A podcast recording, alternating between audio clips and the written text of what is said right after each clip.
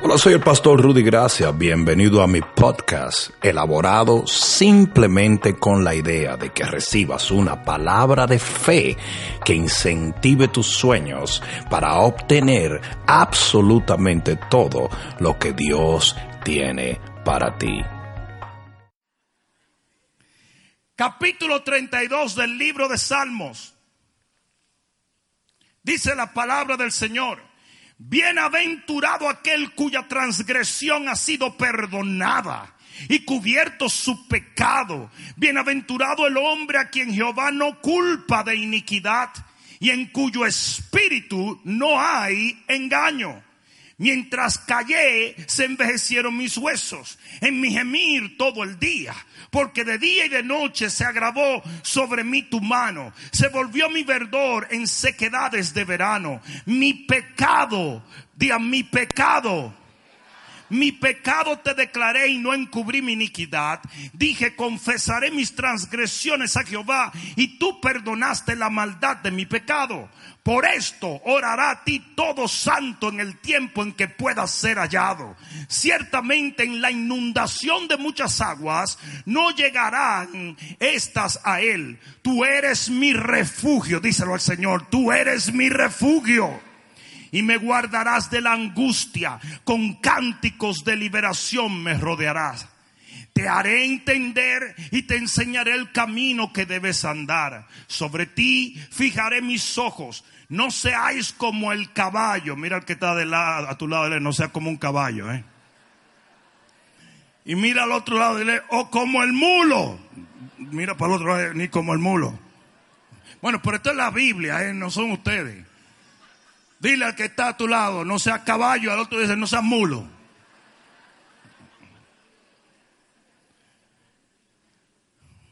Hoy se ofende la gente de nada. Oféndete con Dios, de pico un pleito con Él.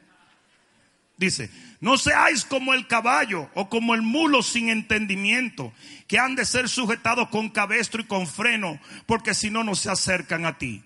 Muchos dolores habrá para el impío, mas el que espera en Jehová le rodea la misericordia. Alguien diga amén.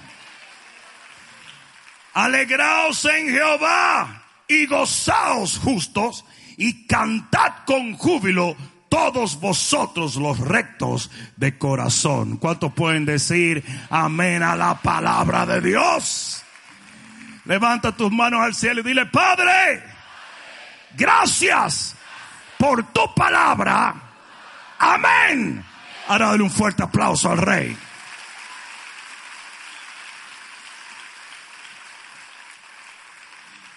Siéntate un momento. Sin temor a ser considerado extremadamente dramático en lo que voy a decir, lo voy a decir. Yo voy a hablarles a ustedes de lo que es subyugar o someter o eliminar uno de los peores enemigos del cristiano. ¿A, alguien está entendiendo?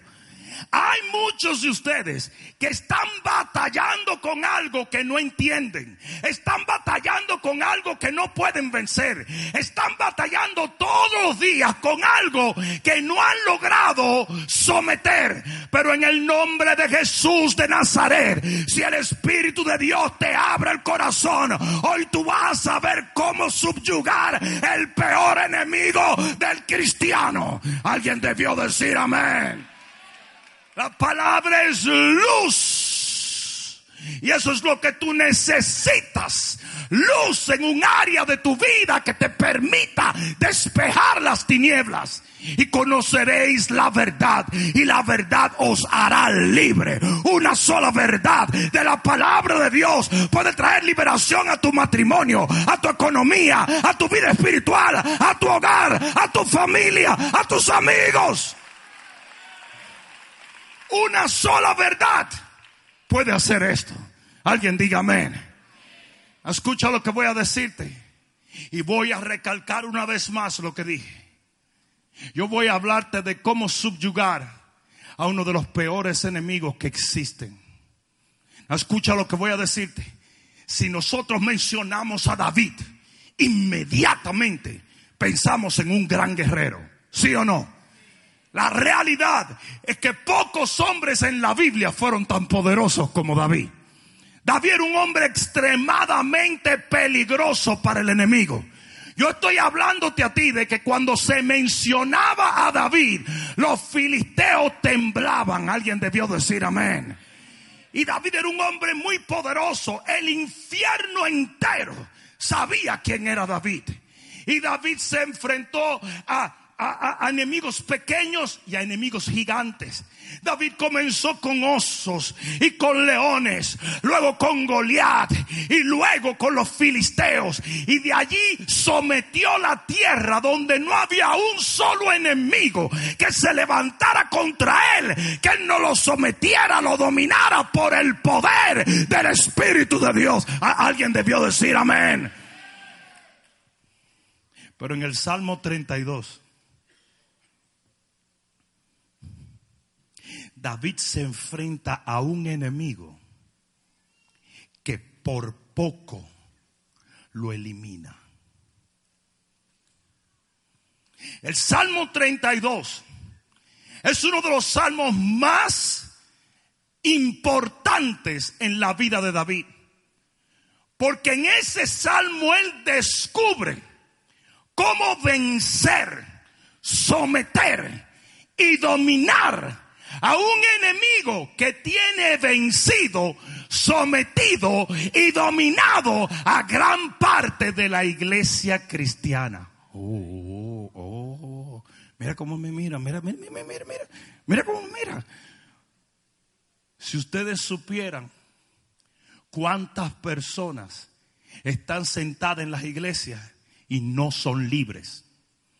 Si ustedes supieran cuánta gente en las iglesias no pueden alabar a Dios, no pueden celebrar, tienen delirio de persecución, no duermen, toman pastillas, están amargados, están amedrentados. ¿Por qué? Porque hay un enemigo que lo está asediando y azotando. Y sabemos muy bien cómo reconocer ciertos enemigos, pero el mismo David que sabía identificar claramente los enemigos que venían contra él. No se apercibió del poder tan grande que tenía este enemigo que se metió en su casa. No sé si alguien me está entendiendo. La Biblia dice, dale un codazo al que está a tu lado y dile, la Biblia dice, en el capítulo 32, del libro de Salmo que David pecó. ¿Cómo, pastor? Davidcito, el que tumbó a Goliacito, el rey de acuerdo al corazoncito de Dios, el rey que Dios levantó, sí, él pecó. Y un pecado es cualquier transgresión a la voluntad de Dios que está expresada en la palabra. Hay mucha gente que sabe llamar pecado lo que no es pecado, pero no entiende lo que verdaderamente es pecado. No sé si me están entendiendo.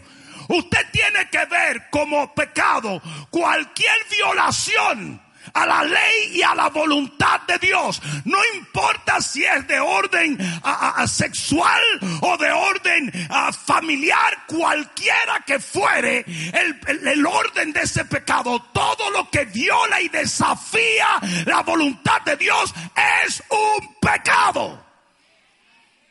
Y David, que había visto cómo Goliat cayó en el suelo y cómo los filisteos le salían corriendo, cometió un pecado y lo metió en su casa y lo escondió. Y dice que se cayó. Mira cómo está todo el mundo callado ahora. Cada vez que el predicador habla de pecado, la gente cree que va a hablar legalismo. Cada vez que el predicador habla de pecado, la gente cree que va a decir algo negativo. Yo vengo a decirte en el nombre de Jesús que tú necesitas saber muy bien qué es lo que tienes que hacer con el pecado. Porque el pecado tiene un poder de destruir tu familia. Pero el Señor tiene el poder para destruir el pecado. Y usted no puede seguir sometido bajo algo que Dios puede librarlo en el momento en que usted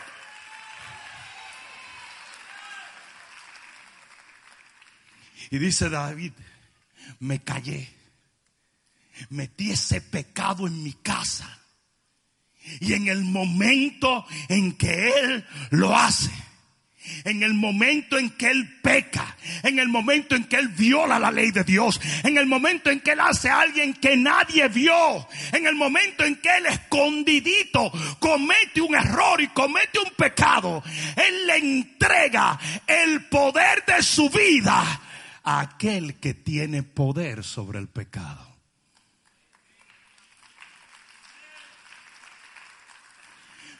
Primera de Corintios 15, 56 dice que el aguijón de la muerte es el pecado y el poder del pecado la ley. Santiago 1, 12 al 18 dice que una vez entra el pecado y es concebido, el enemigo tiene poder de devorar y destruir cualquier cosa. Hebreos 2.14 dice que el emperador de la muerte es el diablo. Él tiene el imperio de la muerte. Y como el pecado engendra muerte en tu vida, en tu familia, en tu matrimonio y en tu hogar, lo que tú estás haciendo en ese momento es abriéndole las puertas de tu casa, tu familia, tu negocio, tu célula al mismo infierno.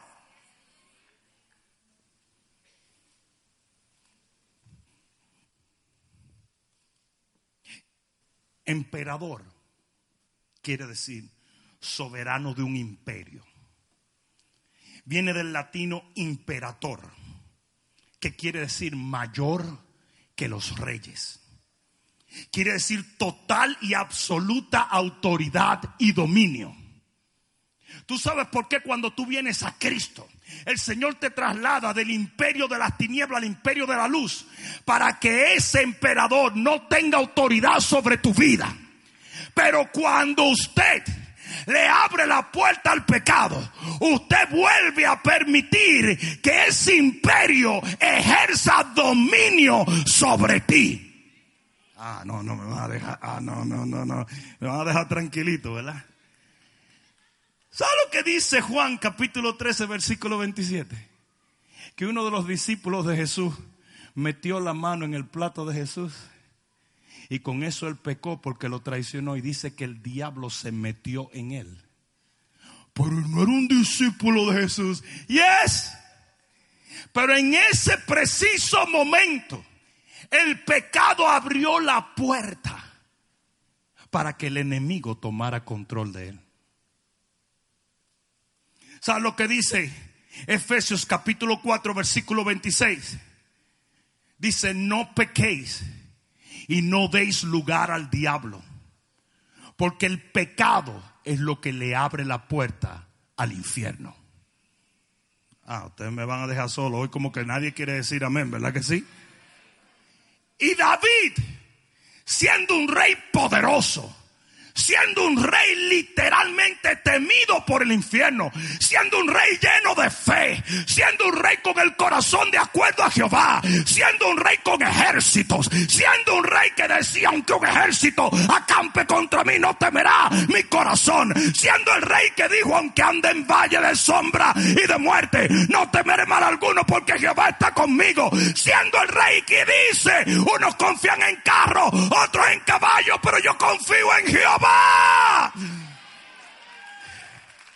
El mismo rey que dijo levantaré mis ojos a los montes, de donde vendrá mi socorro. Mi socorro viene de Jehová, quien hizo los cielos y la tierra. El mismo rey que dijo caerán a tu lado mil y diez mil a tu diestra, pero a ti no llegará.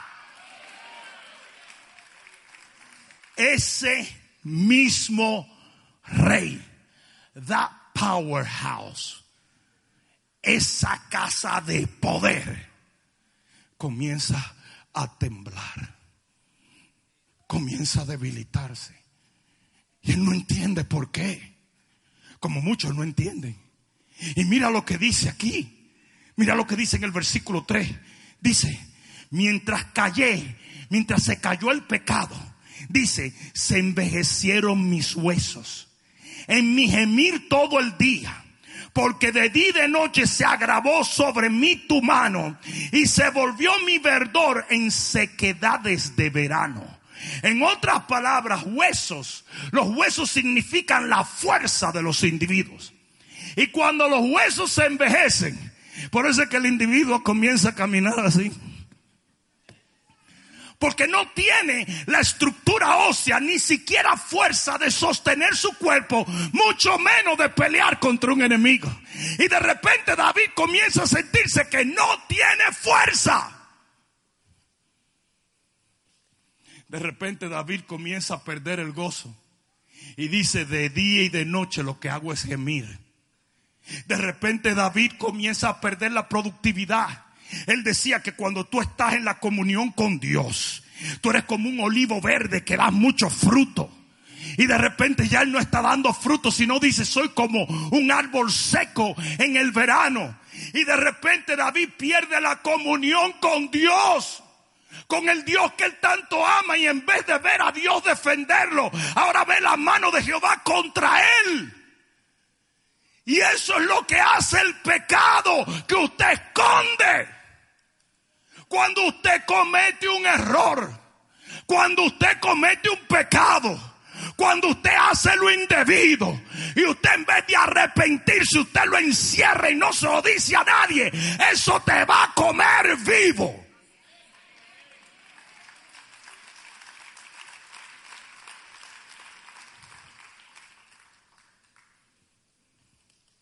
¿Sabe la cantidad de cristianos que se están secando? ¿Sabe la cantidad de cristianos que dejaron de producir en la visión? ¿Sabe la cantidad de cristianos que han pecado en palabra o en obra? Y han perdido esa unción y ese poder. ¿Sabe la cantidad de cristianos que duermen y se levantan 37 veces en la noche? Porque en vez de ser los que persiguen al diablo, ahora se sienten perseguidos por el diablo están siendo devorados. Y David nunca se había visto en esta situación. David dice, yo lo que hago es llorar. La depresión que David tenía. No era porque se le llevaron el carro a la casa. Era simplemente porque el espíritu del diablo mismo estaba metido en su casa. Porque tenía todo derecho de hacerlo por cuanto David estaba encubriendo un pecado.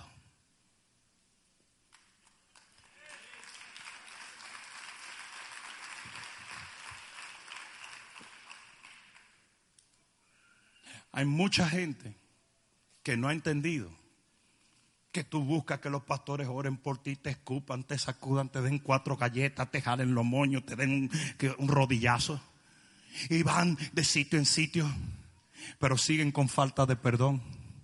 Anda, anda. siguen con juicios, siguen con persecución, siguen con pecados de lujuria, siguen con mentiras, siguen con robos. O sea, la cantidad de cristianos que llaman bendición a algo que no es bendición porque te lo robaste. Ay Dios, que Dios me bendice de tal manera en mi trabajo que desde que yo veo ese dinero así el jefe mío voltea la cara como que Dios diciéndome es tuyo, es tuyo. Pero un ladrón. La Biblia dice que cuando Acán metió el pecado lo escondió en la casa y dice que todo era un desastre y aunque nadie lo sabía, Dios lo sabía. Y hay un montón de huesos en algunos hogares. Un, uno, dos, tres. Oh, no, no, no, no, no. Yo no soy ese tipo de pastor legalista que va a venir a hablar del pecado por 70 horas. Pero yo sí te aseguro una cosa. Y es que si usted no saca ese pecado de su casa, hable o yo no hable, ese pecado se come sus hijos, se come su matrimonio, se come su finanza, se come su gozo, se come su unción, se come su grupo, se lo come vivo.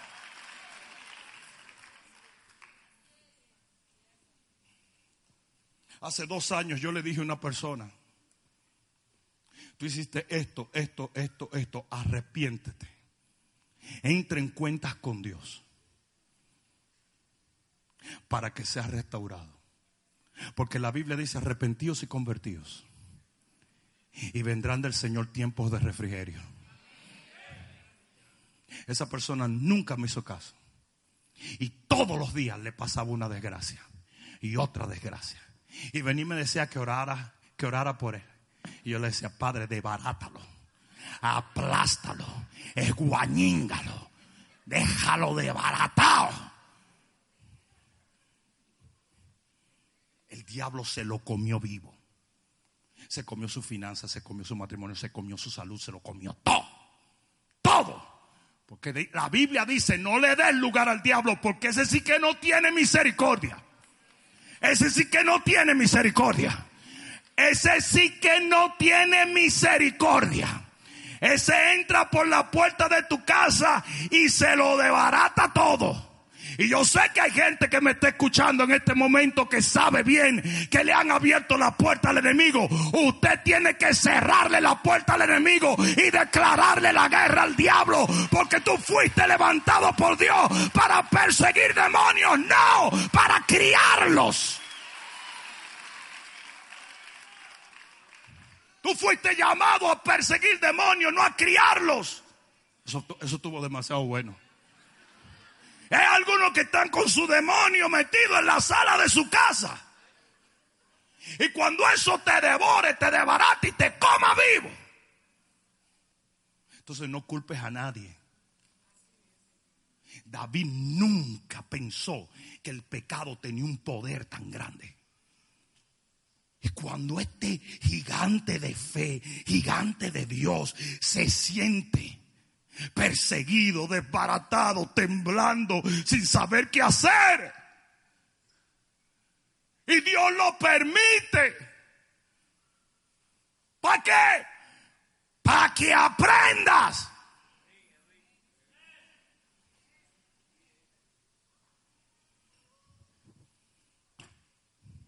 Y dice, mientras me callé, seguí así. ¿Cuánto tiempo pasó David así? No lo sé. Pero a mí no me gustaría pasar cinco minutos así. Sintiendo temblar en los huesos, sin poder, sin autoridad, sin unción. Sintiendo que el diablo va a entrar por una ventana en cualquier momento. Sintiendo todos los días cuando me levanto que el enemigo tiene poder sobre mi familia. Sintiendo a cada momento que el enemigo puede llevarse todo lo que uno ha trabajado por tanto tiempo. Toda la bendición que el Señor nos ha dado.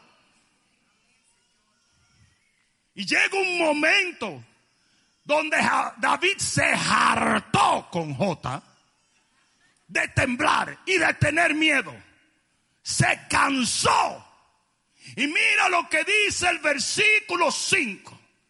Dice, mi pecado, porque fue su pecado, no el del pastor, no el del primo, no el del líder, no el del amigo, no, mi pecado te declaré y no encubrí mi iniquidad. Dije, confesaré mis transgresiones a Jehová. Y mira lo que dice la Biblia y perdonaste la maldad de mi pecado. Yo no sé a quién yo vine a hablarle, pero si usted anda porque todo lo que tiene que hacer es venir delante de Dios y confesar lo que...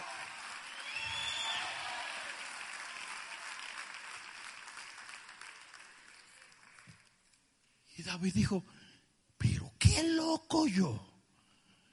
Dejándome manosear del enemigo, morder los tobillos.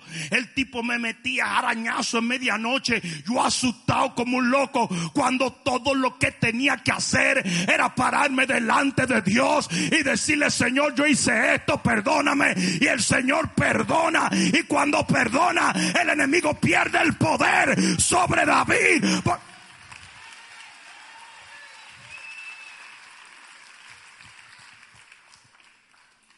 Ustedes han visto a la gente que viene del pastor y le dicen, pastor, pero, pero, pero, pero, pastor, por favor. Pastor, mi negocio, mi negocio, mi negocio se está cayendo, mi negocio. Usted diezma. No, el Señor reprenda el diezmo. Y el devorador comiéndose, y comiéndose el negocio, y comiéndose la familia, y comiéndose comiéndose los hijos, pero no se arrepienten, sino que se lo guardan, dándole al, al emperador de las tinieblas total y absoluta autoridad de ejercer muerte en tu hogar. Eso es una locura, pero eso pasa todos los días en las iglesias cristianas. Creemos que si no le hacemos caso, no, bueno, bueno, yo cometí un error.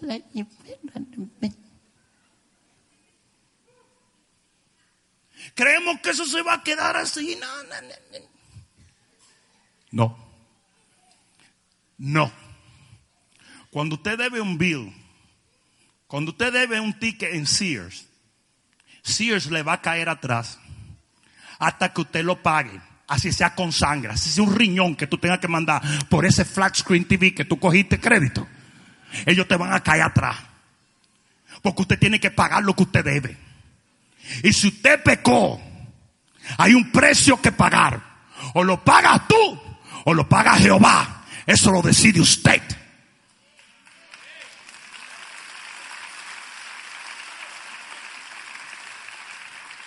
Tres cosas se necesitan para verdaderamente anular el pecado. Tres cosas. Y anulando el pecado, anular el poder que el diablo tiene de destruir. Uno, arrepentimiento. Y arrepentimiento quiere decir que usted detesta lo que usted hizo. Número dos, confesión. Y no solamente a Dios, sino a todo el que usted le hizo daño.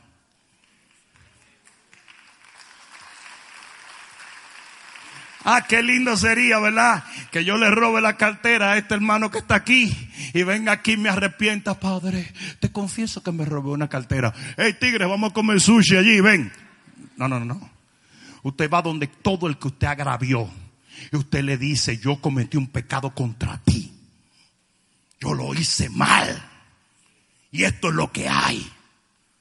Y la tercera cosa, para anular el pecado. Esto no te va a gustar. Restitución. Usted se robó mil dólares, pague mil dólares. O dos mil por la misericordia que Dios tuvo de no meterlo preso.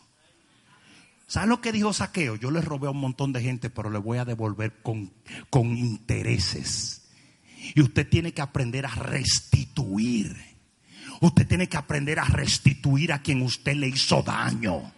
Usted tiene que aprender. A mí vino un hombre llorando y me dijo, pastor, antes de yo ser cristiano, yo tuve un hijo con una mujer y nunca lo he buscado. Le dije, pues ahora que eres cristiano, ve y búscalo y paga todo lo que ese muchacho gastó todos estos años. Sin vergüenza, hijo del diablo. Ah, qué lindo, ¿verdad? Llorar aquí en el altar en vez de ir a pagar child support. él creía que yo le iba a decir, hijo mío, te absuelvo. Deja el cabezón ese y olvídate y sigue adelante. Vaya y busque la mamá. Y diga, mira, llegué. Ya tú no tienes dientes, eres calvo, eres feo. Pero yo quiero hacerme cargo de algo. Olvídate que ella no te va a rechazar un cheque. Eso es seguro. Porque aunque sea de maldad, te lo va a aceptar. Aunque sepa pasárselo por el sobaco te baile y va donde ese muchacho y le pide perdón de rodillas, aunque él lo escupe en la cara. Usted le pide perdón. Y le pide perdón a la mamá de la mujer y al primo y a todo el mundo. Usted le pide perdón a todo el mundo y le pasa billete a todo el mundo.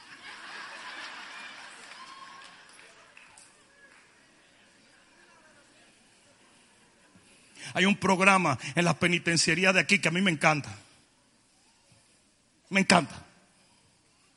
Si alguien le hizo daño a tu familia, ese preso va a trabajar y te va a mandar un cheque todos los meses para restituir lo que le hizo a tu familia.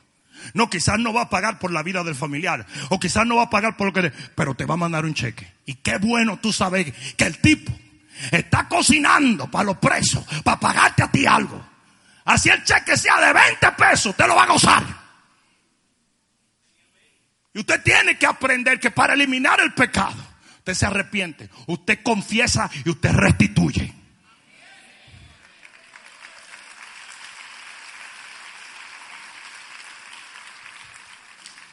Y cuando eso pasa, dile que está a tu lado, cuando eso pasa, el pecado pierde el poder sobre tu vida. ¿Y sabe lo que pasa cuando el pecado pierde poder en tu vida? Que el diablo pierde poder sobre tu vida. El diablo no puede tocarte porque ahora usted está limpio delante de Dios. Las puertas están cerradas. Hay alguno aquí que está La gracia de Dios está disponible para todo aquel que la reclame. No, no, es que la gente tiene un mal entendimiento de la gracia. La gracia perdona todos tus pecados, pero cuando usted se arrepiente, usted confiesa y usted restituye. Si usted no busca la gracia, la gracia no llega. Es como usted, usted estaba allá afuera, usted nunca quería venir a la iglesia, usted no quería confesar a Cristo. No vaya a decirle a la gente que usted era salvo, que usted estaba camino al infierno. Es como que yo estaba camino al infierno si ya Jesús había venido y había muerto en la cruz y resucitado al tercer día. Sí, pero usted no reclamó la salvación. El perdón de los pecados se obtiene por gracia, pero cuando usted lo reclama.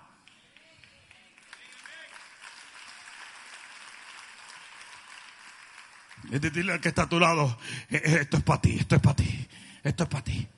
Y en el versículo 6, David se da cuenta del rompimiento que hubo.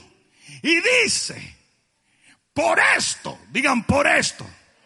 O sea, por esto que yo aprendí, quiere decir David. Por esto que yo experimenté, quiere decir David. Por esto que yo viví y ahora se lo voy a enseñar a otros. Porque esa es la idea. La idea es que usted reciba bendición para que usted pueda darle bendición a los demás. Y dice, por esto, por mi experiencia, por lo que Dios me enseñó, por lo que yo viví. Dice, por esto orará a ti todo santo en el tiempo en que pueda ser hallado. En otras palabras, la gente va a hacer lo mismo que yo hice. En vez de esperarse, se va a arrepentir y va a clamar a Jehová. Y Jehová va a hacer una obra gloriosa en la vida de esa persona. Ciertamente, en la inundación de muchas aguas no llegarán estas a él él estaba diciendo, mira, yo me hundí. Yo me hundí por no clamar.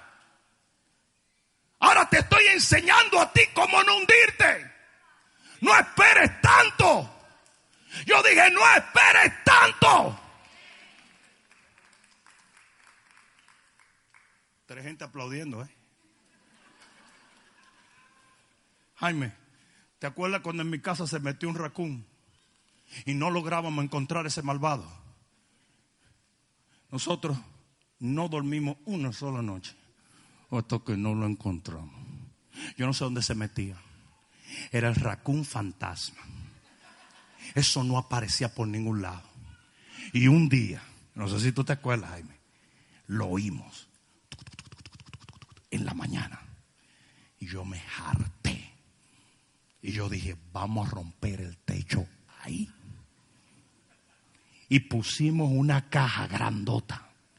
Empezamos. Señor, usted no me lo va a creer.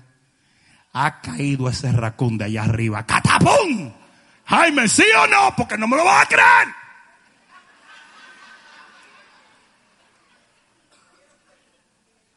Y usted dice, ¿por, ¿por qué tú no estás diciendo eso? Porque yo no quería vivir con ese racún metido en mi casa. Y hacer mucha gente viviendo con pecado cuando todo lo que tiene que hacer es correr al Señor y pedirle que lo, lo elimine, lo anule, que deje de derramar su gracia. ¿A quién fue que yo vine a...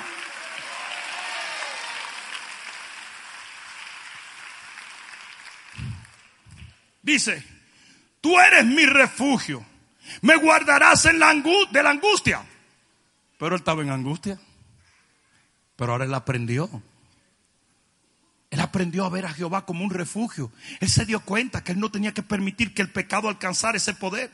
Con cánticos de liberación me rodeará. ¿Por qué? Porque él estaba atado como hay muchos que están atados, aun siendo hijos de Dios, aun siendo líderes de la iglesia, aun siendo discípulos de segadores.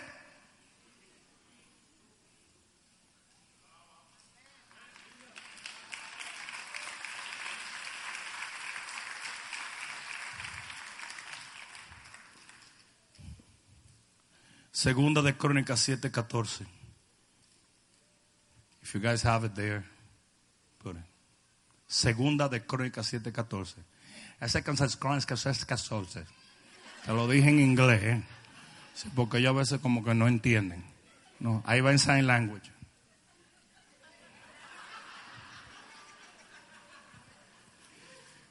Si se humillare, ¿quién? ¿Quién? Ah, pues Dios está hablando de su pueblo. Si se humillare de mi pueblo sobre el cual mi nombre es invocado, invocado y oraren y buscaren mi rostro, oh no, pero no es el pueblo. Y se convirtieren de sus malos caminos. Pero Señor, eso no es el pueblo tuyo. Y eso no son los segadores. La la la bin, bomba, segadores, ra, ra, ra.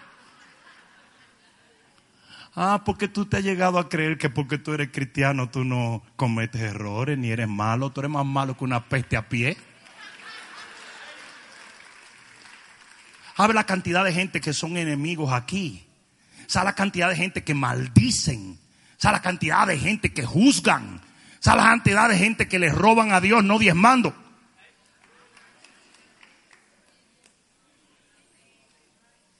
¿Sabe la cantidad de gente que son rebeldes a sus líderes? ¿Sabe la cantidad de gente que dejaron de buscar a Dios?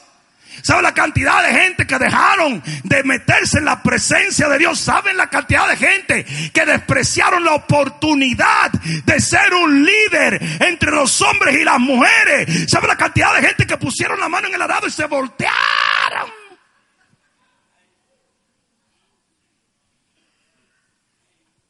Pero aquí dice, si se humillan y se convierten de sus malos caminos, dice, entonces yo oiré desde los cielos y perdonaré sus pecados y sanaré su... No, no, no, no, no, no, no. Eso es para que una gente pegue un grito ahora mismo. Eso es para que una gente pegue un grito ahora mismo.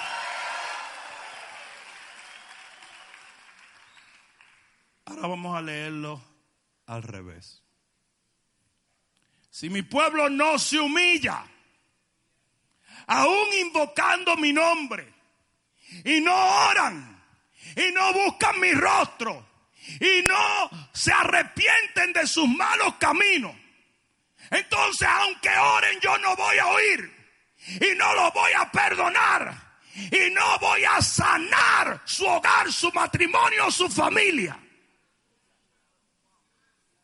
Y eso es lo que la gente no ha logrado entender. El problema no es el pecado. El problema eres tú.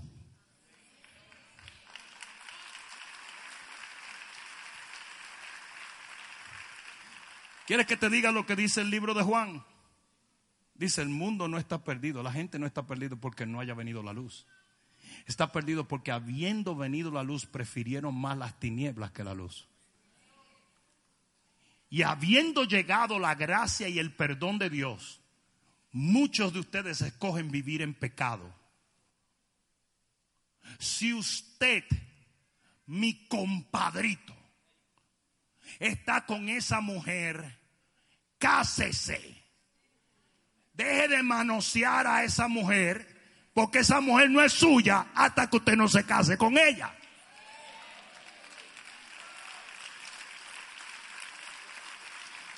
Fornicario impío.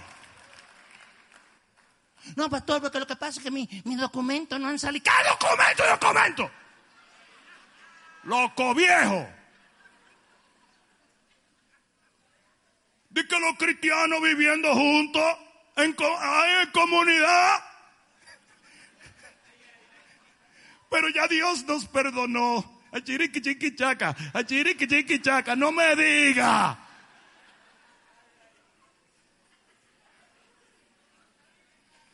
Cada vez que usted hace dirty dancing con esa mujer, usted está pecando. Cada vez que usted va a Costco sin diezmar, usted está pecando. Cada vez que usted hace algo fuera de lo que ya la voluntad de Dios le indicó, usted está pecando. Y usted está supuesto a hacer eso, a humillarse, arrepentirse, a clamar a Dios para que Él entre, agarre al enemigo por el cuello y lo zumbe por una ventana y a tu casa vuelva la gloria de Dios. Oh no, si yo fuera tú, yo le diera un grito de gloria al rey.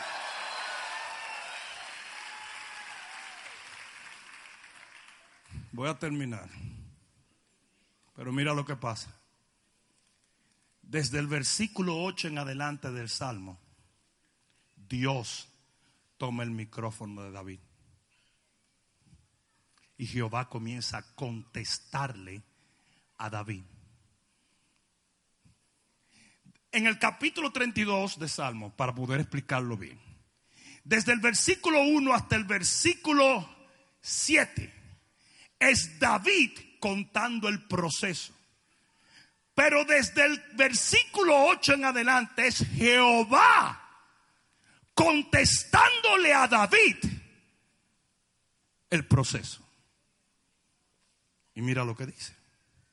Dice, te haré entender, te enseñaré el camino en que debes andar. En otras palabras, esto que yo hice es para que aprendas. Dice, sobre ti fijaré mis ojos. Ahora oye lo que dice. No seas como el caballo. No seas como el mulo. Que yo tuve que amarrarte y alarte a la mala. No sé si ustedes me están entendiendo. En mi casa hay un perro que se llama Harley. Y Harley te obedece en todo menos cuando tú lo quieres trancar. Tú le dices, literalmente, tú lo puedes hablar en inglés, en español o en perro. Tú dices, Harley, a comer. Harley dice, por ahí va Harley. Harley, vete a jugar. ¿Con Kenji? Corre. Ahí va Harley a jugar. Harley, vamos para afuera. El tipo entiende, el tipo hace para afuera. Harley entra para adentro. Harley entra para adentro. Pero a la hora de nosotros irnos, venir para la iglesia. ¡Harley! ¡Harley! ¡Harley! ¡Ven para el laundry room! Seré yo sirvienta. En el laundry room nosotros tenemos que trancarlo, porque tú sabes que los perros cuando están solos inventan mucho. Un día lo encuentra uno sentado en la sala comiendo y fumando marihuana y después uno dice, ¿de dónde, de dónde salió este tipo? Porque acuérdate que ese tipo lo encontramos en la calle, un tipo callejero, eh, era un rapero de esos malos, tigres, con tatuaje estaba ese perro y todo. Fue aquí que lo encontramos en la calle. Y dice, pastor, no lo diga en público que lo van a venir a buscar. Que lo vengan a buscar.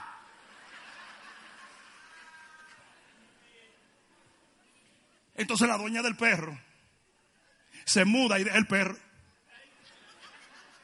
Cuando la dueña de ese perro dijo, eh, compré un apartamento, yo, gloria a Dios, eso es lo que yo he enseñado, ahorré, compré, aleluya.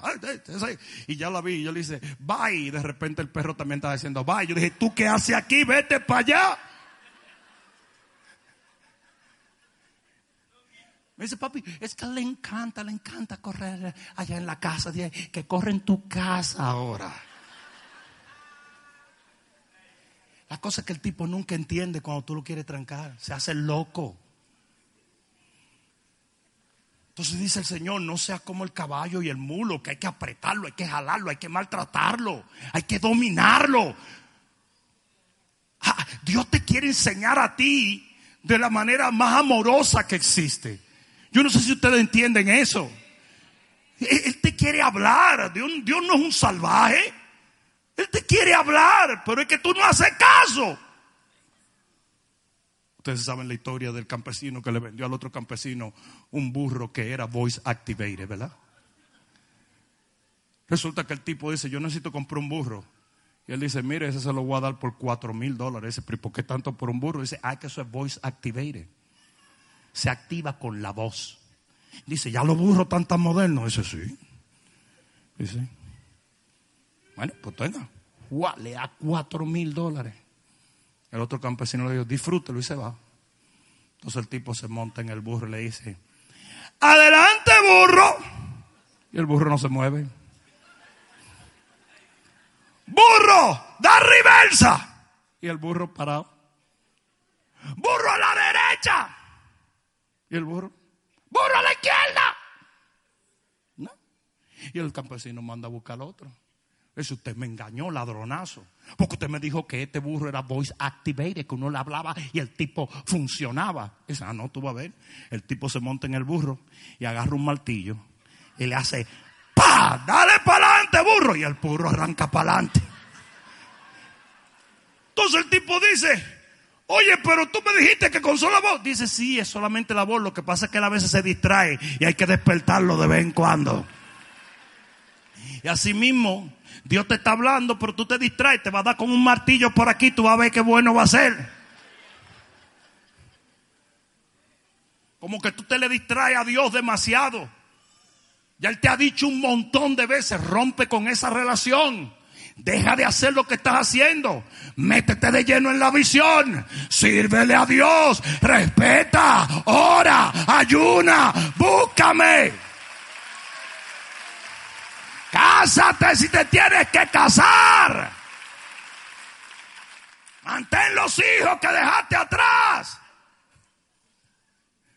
Esto sí que no le gustó a mucha gente hoy. Yo, estoy viendo el odio, yo siento el odio aquí, aquí en el ombligo. Si te picas, ráscate.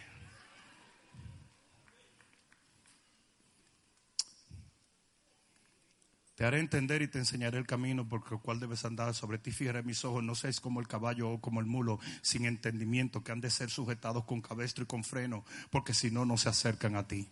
Ese no es el tema de Dios. Ustedes han oído a la gente siempre decir, la experiencia es la mejor maestra. Mentira. Por la experiencia es que más divorcios suceden. Por la experiencia más quiebras suceden. Dios no quiere enseñarte por experiencia, Él quiere enseñarte por instrucción.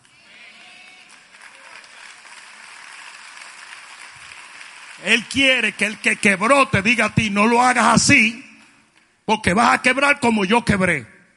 Eso es lo que Dios quiere. Por eso te trae aquí, para que yo abra la palabra de Dios y yo te dé un oráculo divino y usted pueda llevarse de aquello que Dios dice, para que usted no reciba juicio, sino bendición.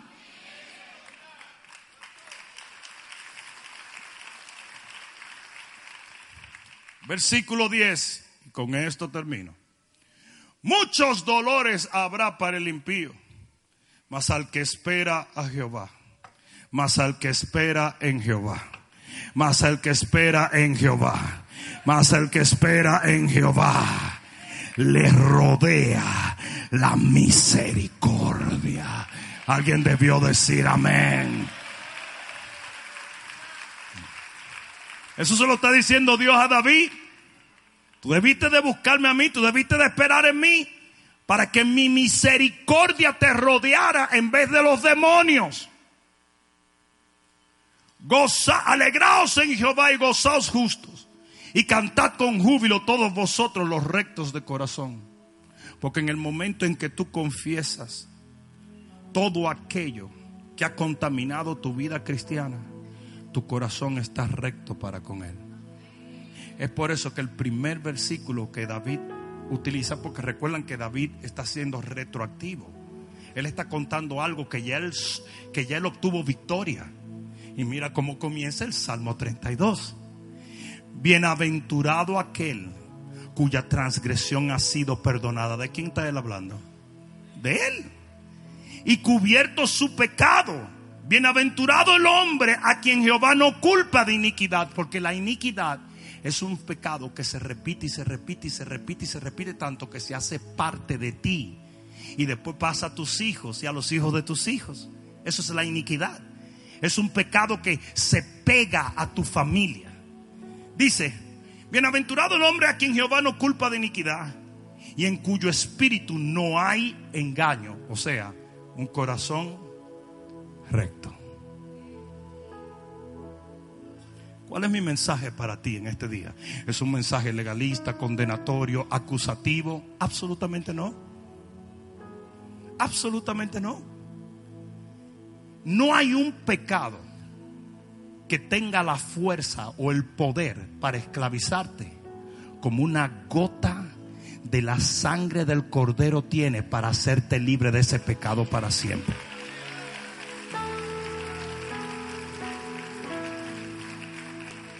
El cristiano que persiste en vivir en pecado le está entregando la autoridad de su casa a un enemigo que debió ser vencido mucho tiempo atrás. David enseña en el Salmo 32 que es una tontería andar con los huesos temblorosos vivir bajo la opresión del enemigo, quebrado, asustado, sin fe, sin gozo, es una tontería. Y Dios permite que Él atraviese por eso, para que Él te pueda decir a ti, si alguna vez cometes errores, entonces no te quedes con ese error. Ven delante de Dios, porque quien espera en Él, le rodea la misericordia. ¿O hay alguno aquí que puede entender? Es más, si tú entendiste, ponte de pie y dale un grito de gloria al Rey. Aleluya.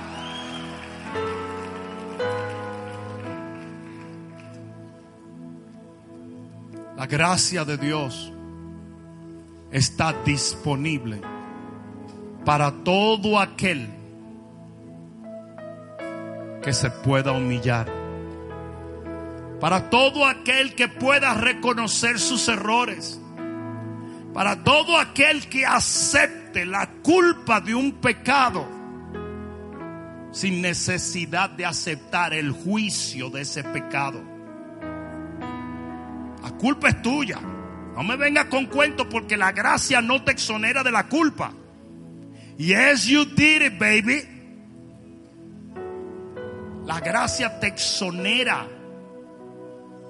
del juicio o del pago por ese pecado. Entonces es una locura que si tú cometes un error, que si tú haces ciertas cosas indebidas, es una locura que permanezcas en ello. Cuando todo lo que tienes que hacer es venir delante de Dios y decirle, papá, regué, me arrepiento y confieso mis pecados y estoy dispuesto hasta restituir a quien le hice daño.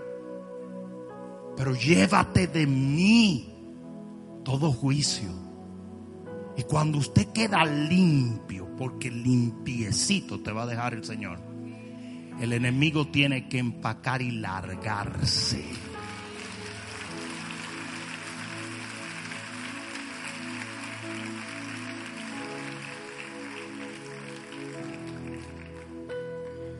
Ustedes vieron a David parado delante de Goliat. Ustedes vieron lo bravo que estaba ese tipo. Mirando un tipo que era un gladiador anormal, era un gigante. Y le dijo, what's up? Tú vienes a contra mí con un montón de porquería. Yo vengo a ti en el nombre de Jehová de los ejércitos y te voy a cortar la cabeza hoy. Estaba bravo David, ¿verdad que sí? Ese tipo estaba empoderado, sí o no. Eso es lo que Dios quiere de ti. Yo digo, eso es lo que Dios quiere de ti. Lo que Dios quiere de ti es que cuando el diablo te vea se quite de en medio. que cuando trate de venir contra tus hijos, salga corriendo. Que cuando tú digas en el nombre de Jesús, esos demonios corran.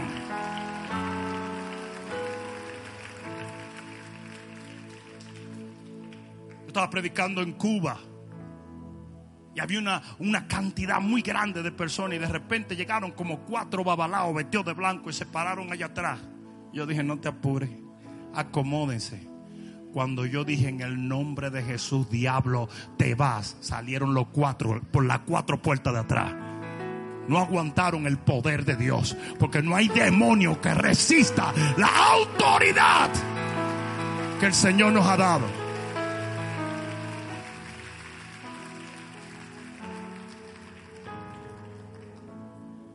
Pero aquí dice que David dice, envejecieron mis huesos, lloro el día entero, día y noche se agrava tu mano contra mí, mis frutos no existen. Ese no es el David que estaba parado delante de Goliat. Ese no es el David que está sentado en el trono de Israel. Ese no es el David que los filisteos le temían. ¿Y qué fue lo que pasó? Que no se percató de que un pecado había entrado y había abierto la puerta a la muerte y por ende al emperador de la muerte. Usted no puede andar en inmundicia. Jesús pagó un precio muy caro para que tú tuvieras el poder de levantarte en contra de toda obra maligna y limpiar tu casa de toda influencia diabólica. Si se lo vas a dar, dáselo fuerte. Yo dije, si se lo vas a dar, dáselo fuerte.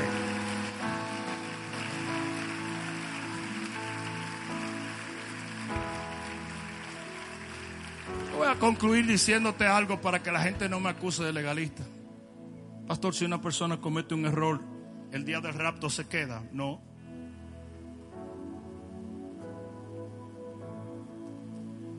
El, el- el problema no está en la salvación, cariño. Problema está en el poder que le entregamos al enemigo cuando nosotros permanecemos en su imperio de muerte.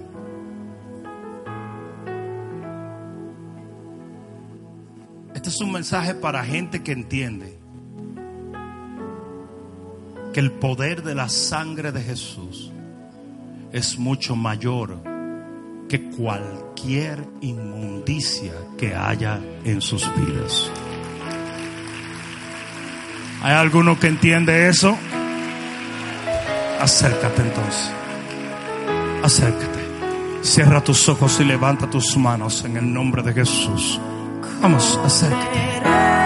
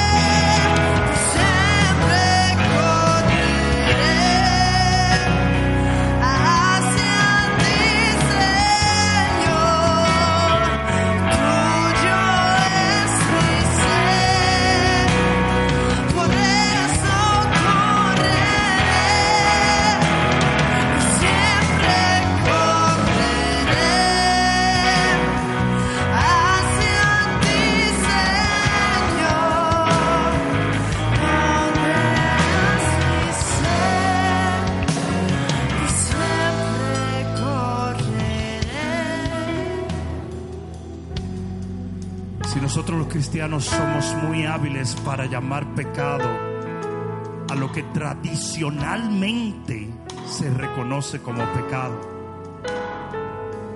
Pero no nos damos cuenta que un pecado es cualquier desobediencia a Dios. Cuando Él específicamente trata con nosotros, nos pide o nos ordena algo y nosotros rehusamos obedecerle. No, los únicos pecados no son la droga, la homosexualidad, el alcohol o la pornografía. La iglesia cristiana ha llegado a pensar que son los únicos pecados. Cuando Dios le pidió a Abraham su hijo, Abraham no podía negarle a Dios lo que específicamente Dios demandaba de él. Y nosotros tenemos que llegar a un momento donde nos damos cuenta qué es lo que en nuestras vidas ofende a Dios. Es por eso que hay tanta gente que viene a la iglesia y no diezma, pero se siente que están libres de todo pecado. Es por eso que hay tanta gente que miente y siente que están libres porque son pecados aceptados en el círculo evangélico. Son pecaditos. Gente que calumnia, gente que condena, gente que persigue, gente que miente, gente que roba. Y eso no lo catalogamos como pecado, pero el diablo los usa como una entrada.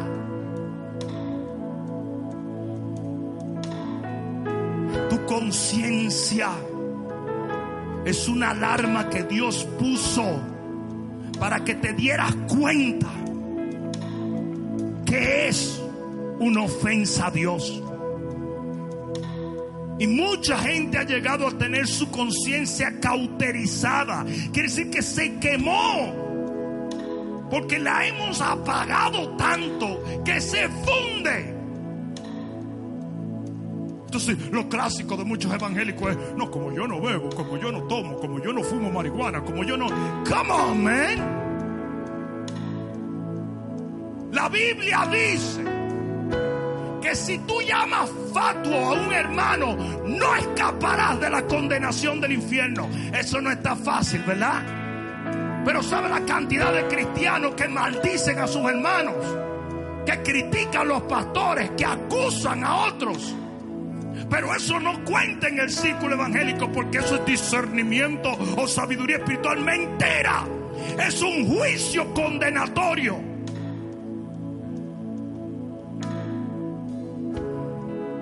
Hoy en día nosotros mismos empoderamos las tinieblas.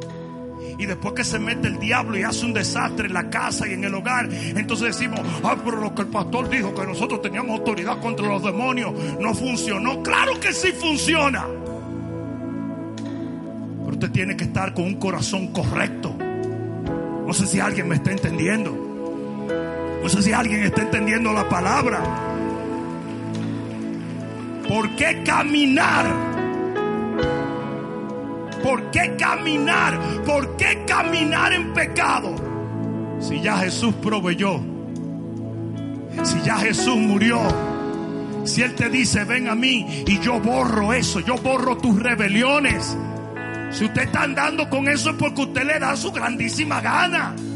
Y eso es una ofensa al sacrificio de Jesús. Que se entienda, que se comprenda que aunque seas pueblo de Dios puedes cometer errores. Pero porque, puedes cometer errores, el Señor proveyó la gracia para poder cubrirte en eso. Parece que no.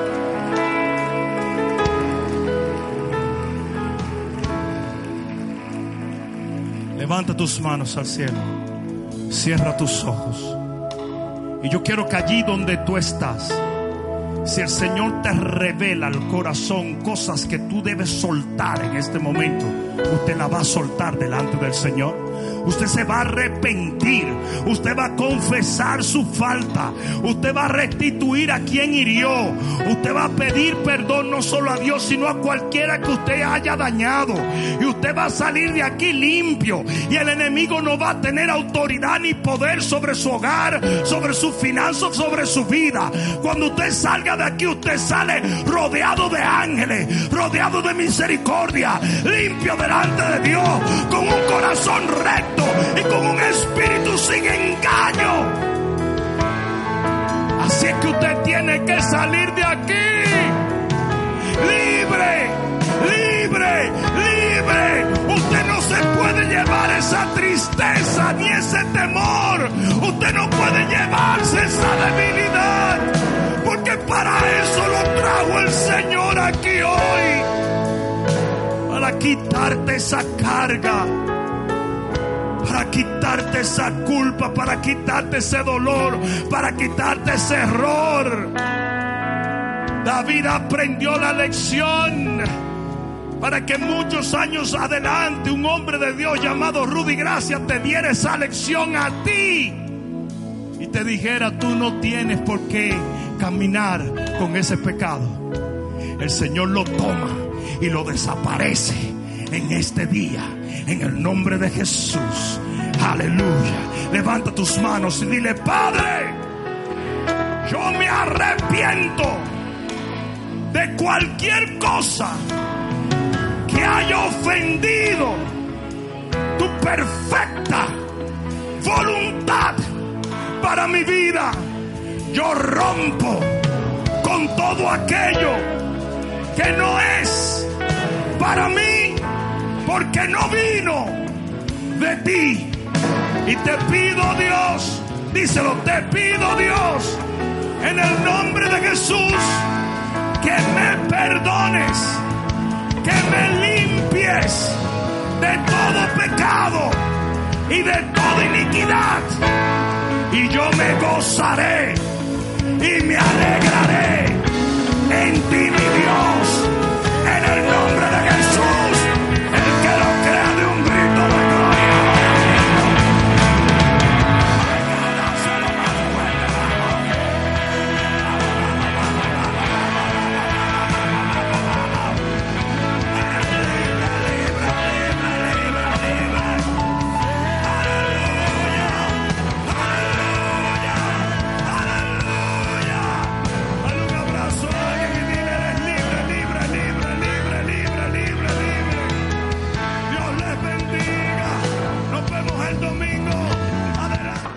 Espero que esta palabra cale profundamente en tu alma y que se convierta en pasos de fe que te permitan llegar al destino que nuestro Señor ha trazado delante de ti y de los tuyos. Dios te bendiga.